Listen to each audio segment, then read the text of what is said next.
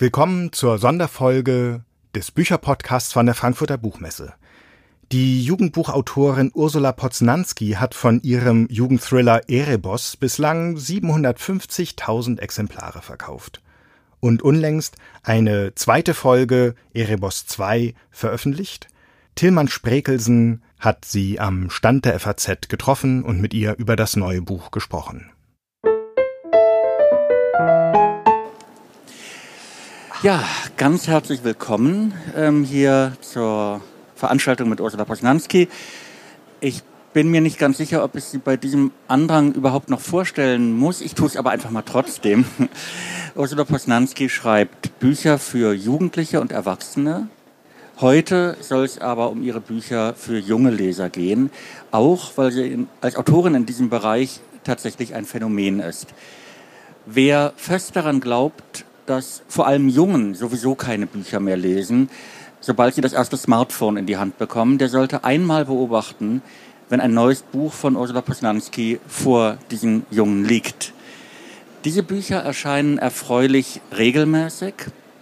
Säculum, Elanus, Aquila, Thalamus, außerdem eine Science-Fiction-Trilogie um Die Verratenen, so der Titel des ersten Bandes.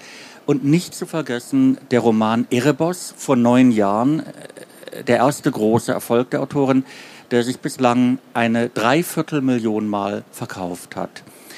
Worum geht es nun?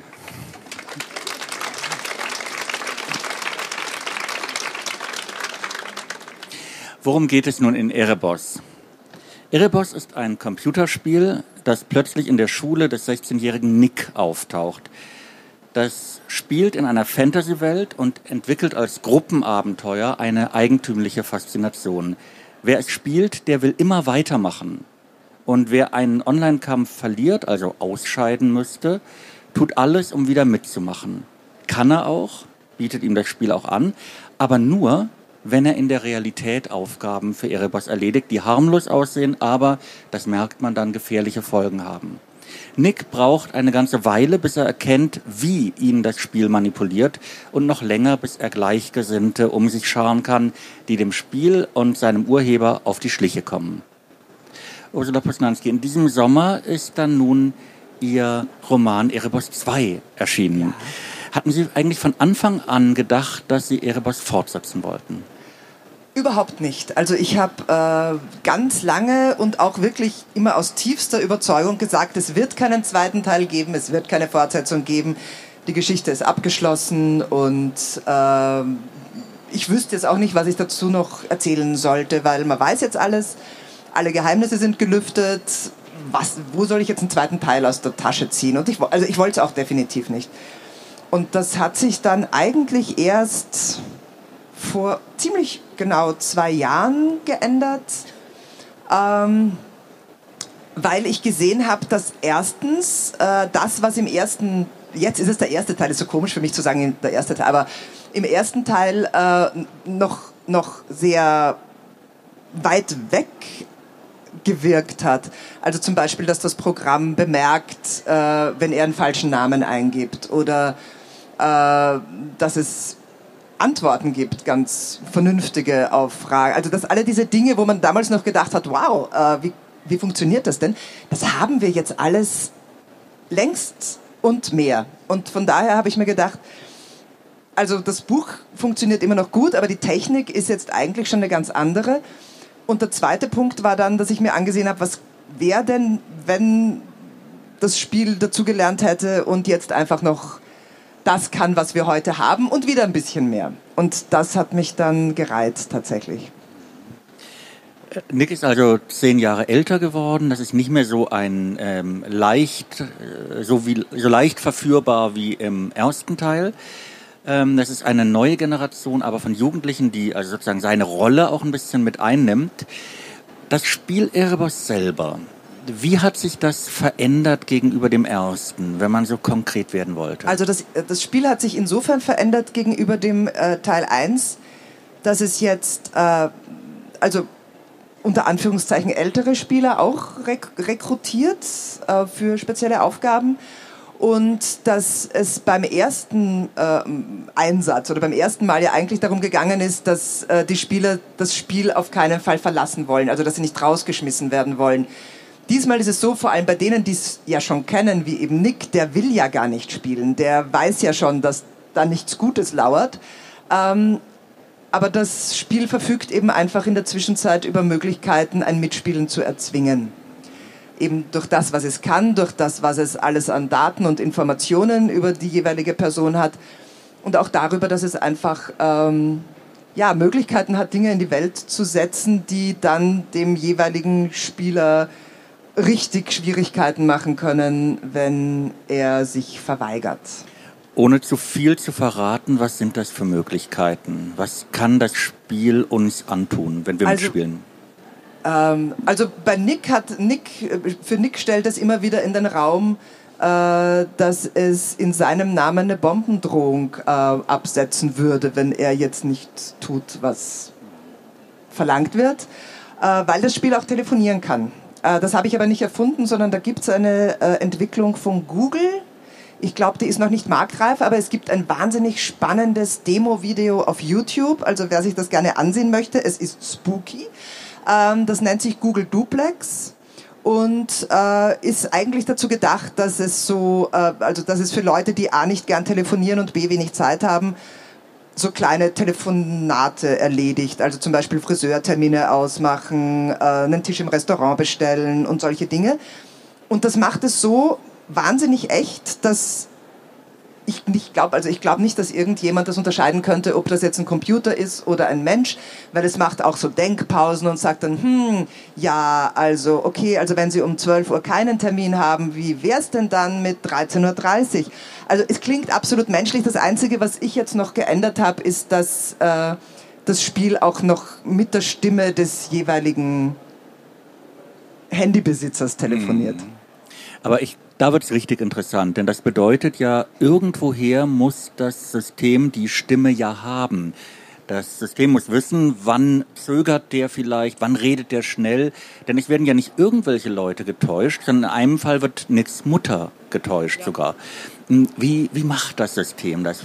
Wie haben Sie sich das überlegt? Also das ist, äh, nachdem wir ja mittlerweile alle wissen, äh, dass zum Beispiel WhatsApp mithört das ist, glaube ich, jetzt kein großes Geheimnis mehr. Also wer WhatsApp installiert hat, wie ich zum Beispiel, äh, der weiß, dass auch wenn das Programm nicht läuft, dass das Handy dann einfach mithört. Und dann eine Stimme nachzubauen, halte ich für kein großes Problem mehr. Also wenn, wenn mein Handy mich äh, sieben Stunden am Tag sprechen hört, dann weiß es auch ungefähr, wie ich spreche, denke ich ist die Frage, was kann man oder was könnte man dagegen tun, wenn diese Entwicklung so weit so weitergeht? Muss man dann bei Telefonanrufen irgendwelche, wie soll ich sagen, Codewörter, wie wenn man entführt wird, dann genau, kann man ja auch so ein genau, Codewort genau. sagen, genau. bitte kein Lösegeld zahlen. Ja, wobei ich glaube, das weiß das Handy dann ja auch innerhalb von zwei Tagen. Also man müsste dann den Code jeden Tag erneuern. Es wird ein bisschen aufwendig in Summe. Also im Buch machen sie es dann so, wenn sie sich was, wenn, wenn sich die Leute dann was mit teilen wollen, dass niemand mitbekommen soll, fangen sie wieder an, sich Postkarten zu schreiben. Ähm, weil weil ich, es wird ja wirklich mittlerweile, wir sind so, ich sehe es ja bei mir selbst, also ich, ich mache fast alles über mein Handy. Ich habe meine Flugtickets, wenn ich denn fliege, am Handy. Ich habe jetzt meinen Messepass am Handy. Also wenn das abhanden kommt, bin ich echt aufgeschmissen. Ähm, und sämtliche Kontakte. Früher konnte man noch Telefonnummern auswendig, mittlerweile weiß ich gerade noch meine eigene.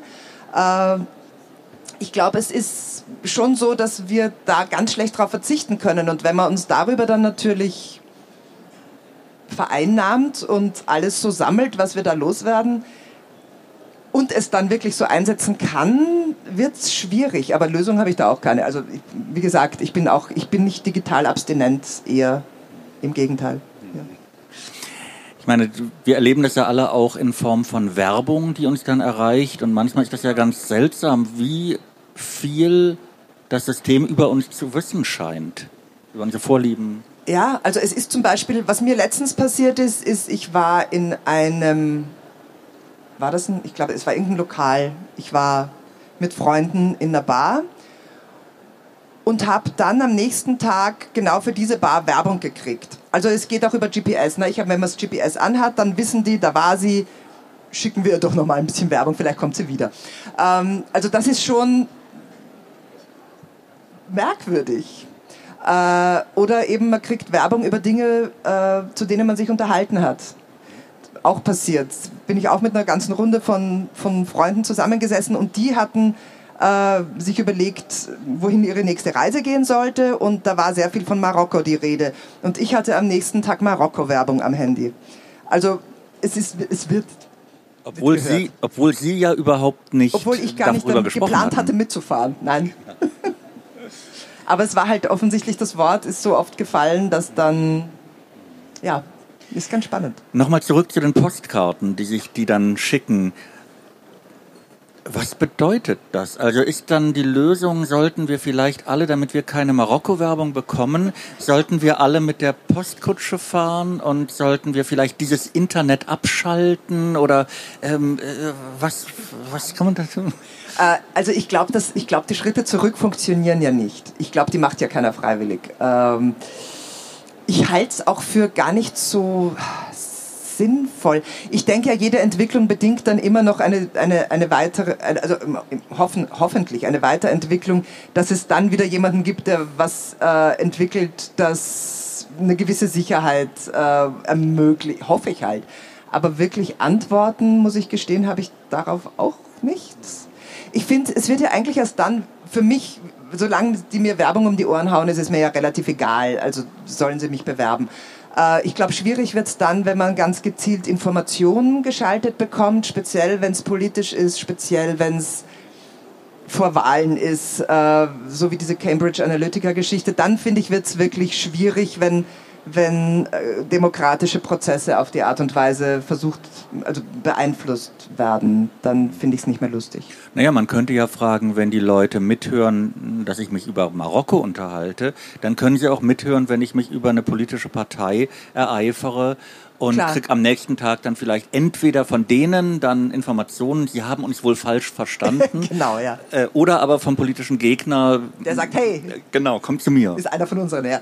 Äh, das halte ich durchaus für möglich. Das halte ich also für, für gar nicht unwahrscheinlich. Also was ich, was ich gesehen habe, da gibt es auch einen Vortrag irgendwo auf YouTube von einem dieser Cambridge Analytica Menschen, die gezeigt haben, wie sie vor den letzten amerikanischen Wahlen die Wähler beworben haben. Und zwar alles pro Trump, aber auf unterschiedliche Art und Weise. Also die einen, die, äh, von denen sie wussten, die sind sehr naturverbunden etc., die haben dann ein Sujet gekriegt von dem Vater und einem Sohn, die so auf einem Hügel stehen und in die Ferne blicken. Und dann gab es die, wo man schon gewusst hat, die sind eh eher auf der äh, xenophoben Seite und so, die wurden dann eher mit Angstmotiven bespielt. Also in der Richtung. Alles quasi eine Partei, aber der springt uns eher auf das an und die springt uns eher auf das an. Und die, also auf die Art und Weise, glaube ich, funktioniert das tatsächlich besser, als man denken sollte. Ich meine, wenn man das jetzt zurück überträgt auf Erebos 2, dann würde man sagen, die Beispiele, die Sie gebracht haben, da vermutet man so halb mindestens noch irgendwo reale Menschen, die das alles auswerten, die dann Entscheidungen treffen und die sagen, gut, ähm, da war äh, siebenmal Marokko im Gespräch, das ist genug für äh, eine Marokko-Werbung. Aber richtig unheimlich wird es doch in dem Moment, wo wir es mit einer KI zu tun haben, mit einer künstlichen Intelligenz. Das heißt, einem System, was das alles so auswertet. Äh, ist denn da überhaupt noch gegenzusteuern? Also ich glaube nicht, dass das heutzutage noch Menschen auswerten, weil wenn man jetzt mal die Anzahl der Handybesitzer, der Computerbesitzer, der Tablet, also einfach die Anzahl der Menschen, die online sind, betrachtet, bin ich ziemlich überzeugt davon, dass da einfach nach Schlagworten gesucht wird und dann wird breit gestreut. Äh, ich glaube nicht, dass da jetzt jemand sitzt und sagt, ha, dem Herrn Spreckelsen schicken wir jetzt Werbung für... Jetzt bin ich gespannt. Kelly's Chips. Zum Beispiel. äh, also das glaube ich jetzt einfach nicht. Äh, sondern ich glaube, dass das wirklich nach einem Raster abläuft und dass das aber sicher immer feiner und feiner und feiner wird. Wie gesagt, ich ich finde das immer sehr spannend, solche Themen in meinen Büchern äh, anzureißen und Fragen in den Raum zu stellen, aber das bedeutet absolut nicht, dass ich darauf eine Antwort hätte. Also ist, ich, ich, ich, ich denke da so drumrum und, und, und überlege mir alles Mögliche, was an Auswirkungen äh, möglich ist, aber ich bin nicht wirklich, also ich bin nicht wirklich mit einer Antwort ausgestattet. Ich meine, in Ihren Büchern haben wir ja sehr häufig, erleben wir, dass sie ausgesprochen hilfreiche technische Geräte ersinnen oder äh, perfektionieren, die es schon gibt. Ähm, die es dann gibt. Ähm, Nanobots haben wir, wir haben die Drohnen, ähm, wir haben auch äh, diese Fitnessarmbänder in einem Fall. Und das sind ja alles Dinge, die unglaublich nützlich sein können, bei ihnen dann aber immer auch so ein etwas unangenehmes Gesicht offenbaren. Ja, also äh, ich glaube ich glaub ja, dass die Technik uns großteils, also ich, da gehe ich jetzt auch von mir aus, uns über, über, über den Komfort einfängt. Es ist ja irrsinnig praktisch, wenn ich von überall mit äh, der ganzen Welt äh, kommunizieren kann, mehr oder minder. Wenn ich mir überall ansehen, also wenn ich, wenn ich eine Information brauche, habe ich die ja heute innerhalb von Sekunden, solange das WLAN und das Netz funktioniert und mein Akku voll ist. Ähm, es ist also alle diese Dinge oder wenn ich bin sehr viel unterwegs auf Lesereisen, ich müsste, also ich verlaufe mich mittlerweile nicht mehr, weil ich eben Google Maps habe. Ähm, früher bin ich grundsätzlich in die falsche Richtung gelaufen. Trotz also Falkplan. Trotz Falkplan, das ist, den muss man nämlich auch lesen können. Also das ist schon, äh, aber jetzt sagt mein Handy in 200 Metern rechts abbiegen und das schafft sogar ich. Also das ist äh, wahnsinnig hilfreich, wahnsinnig ähm, komfortabel. Es macht uns das Leben einfach sehr leicht und ich glaube, dass wir alle den Dingen, die uns das Leben leicht machen, nur sehr schwer widerstehen können. In beiden Romanen, also Erebus 1 und 2, werden Computerspiele erzählt. Also die nehmen einen großen Raum der Handlung eigentlich ein. Rein handwerklich betrachtet, wie macht man das als Autorin? Wie erzählt man ein Computerspiel? Was ja eigentlich sieht man es ja, aber... Ja das, da habe ich lang dran rumgedacht vor dem ersten Band. Äh, da bin ich wirklich gesessen und gedacht, das ist jetzt irrsinnig langweilig, wenn ich schreibe, Nick saß vor seinem Computer und er klickte auf den Baum oder was auch immer. Und, und wenn man das so erzählt, äh, schlafe ich beim Schreiben ein und jeder Leser nach eineinhalb Seiten. Ähm, und dann hatte ich irgendwann den Geistesblitz tatsächlich. Also ich habe das so als, als Geistesblitz empfunden dass ich es einfach äh, wirklich wie eine Fantasy-Handlung erzähle, äh, den Nick da völlig rauslasse, sondern seine, seine Figur als Protagonisten eben in den Spielsequenzen schreibe und den Tempuswechsel mache. Also das heißt, ich gehe vom Präteritum ins Präsens. Und dann kann man das auch sehr schön unterscheiden, was ist real, was ist Spiel. Aber es liest sich halt einfach wie eine eigene Geschichte. Und ich glaube, das war tatsächlich die einzige Möglichkeit, es zu machen. Zumindest wäre mir dann keine andere mehr eingefallen. Zumal sie auf diese Weise ja auch die Entscheidungen, die äh, sowohl der Protagonist fällt, wie dann eben auch die Figur im Spiel, ähm, sehr elegant erzählen können, als seien es wie in einer Erzählung Entscheidungen, also ja. beim normalen. Ja, ja, also das hat mir, das hat mir die Sache tatsächlich sehr erleichtert. Ähm, und es ist ja so, dass ich die Idee, also Erebos, der ganze Plot war für mich hauptsächlich auch deshalb interessant, weil ich diese Weltenwechsel-Idee immer spannend fand. Also das hat man ja normalerweise hauptsächlich in der Fantasy. Und, und ich dadurch eben wirklich einen Weltenwechsel machen konnte, weil sonst wäre es ja immer wieder Nick in seiner Welt gewesen und, und so waren es Parallelwelten. Und das war das, was ich schon vom Motiv her einfach spannend gefunden habe bei der ganzen Geschichte. Ist es spannender zu schreiben, tatsächlich über zwei Welten? Oder würde es Sie reizen, auch mal so einen reinen Fantasy-Roman in so einer reinen Tolkien-Welt zu schreiben? In der Tolkien-Welt? Ähm, also es würde mich, was mich dabei am meisten reizen würde an Fantasy, wäre tatsächlich der Weltenbau. Also mir eine Welt auszudenken und dann zu schauen, wie funktioniert die mit allen Konsequenzen, mit allen Problemen. Mit all also ich habe es ja bei der Trilogie ein bisschen gemacht. Da habe ich zwar keine Welt äh, erschaffen, sondern da habe ich eine kaputt gemacht aber auch das hat Spaß gemacht. War aber auch wirklich, äh, das war toll. Und mir dann zu überlegen, ja, aber wie ist das denn dann, wenn die da auf sehr engem Raum leben? Wie muss da die Gesellschaft anders funktionieren bei den einen? Bei den anderen, die wieder mehr oder minder zu Jägern und Sammlern werden? Wie funktioniert es bei denen? Äh, wie muss, ja, also das, das, das finde ich unheimlich, unheimlich spannend als, so als, als Vorlauf zum Schreiben. Das würde ich wirklich gern nochmal machen, tatsächlich, ja. Die Frage, glaube ich, die vielen auf den Nägeln brennt, ist die, ähm, welche Erfahrung als Computerspielerin haben Sie? Also wo kommt, wo kommt das her, was Sie da schildern? Weniger als man glauben sollte. Äh, ich habe als Studentin, äh, da war, kam gerade Diablo 1 raus, das habe ich ganz gespielt. Und dann eigentlich nicht mehr viel. Aber das fand ich spannend, das fand ich super. Äh, man war auch immer sofort tot, also es war richtig anspruchsvoll. Ähm, und, und da, also da war mir klar, alleine schon dieses Sammeln. Man tötet ein Monster, das Monster wirft irgendwas weg im Sterben und das sammelt man dann ein und das ist toll. Also es war irgendwie immer so, es war so auf mehreren Ebenen spannend. Erstens, wie lange überlebe ich diesmal? Zweitens, was finde ich? So. Was finde ich kurz vorm Sterben noch? Ja, genau, kurz vorm Sterben. Ähm, und, und das, also so, ich habe schon, glaube ich, damals verstanden, die Mechanismen, warum man dran bleibt.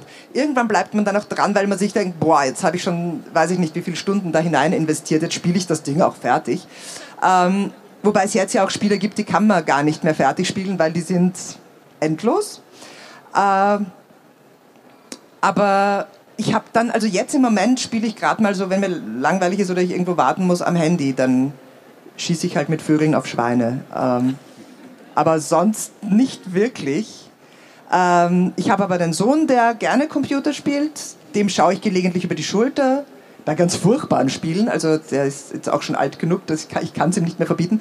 Ähm, kennt jemand äh, äh, äh, Dead by Daylight? Ist grauenvoll, oder? Ich meine, man, man läuft vor irren Killern davon auf alten Schrottplätzen und wenn die einen erwischen, dann hängen sie einen auf Fleischerhaken. Also es ist so richtig. Ja. Ähm, ich denke, da bin ich immer total harmlos eigentlich so in meinen Ideen. Keine Fleischerhaken weit und breit. Wo wir bei Gadgets sind, wie Fleischerhaken und was auch immer, ja. ähm, als Ausblick vielleicht noch, haben Sie schon das nächste technische Spielzeug im Kopf, was den nächsten Roman strukturieren würde? Ich bin im Moment wirklich noch sehr am, am, am, am Herumdenken. Technisches Spielzeug jein, aber vielleicht noch ein bisschen weiter Zukunft als, als, als. Aber ich kann echt noch nichts sagen, weil ich noch gar nicht sicher bin, ob ich das wirklich machen werde, was ich im Moment im Kopf habe. Von daher. Wir sind gespannt. Ganz herzlichen Dank, Ursula Posnanski. Sehr gerne. Vielen Dank. Dankeschön.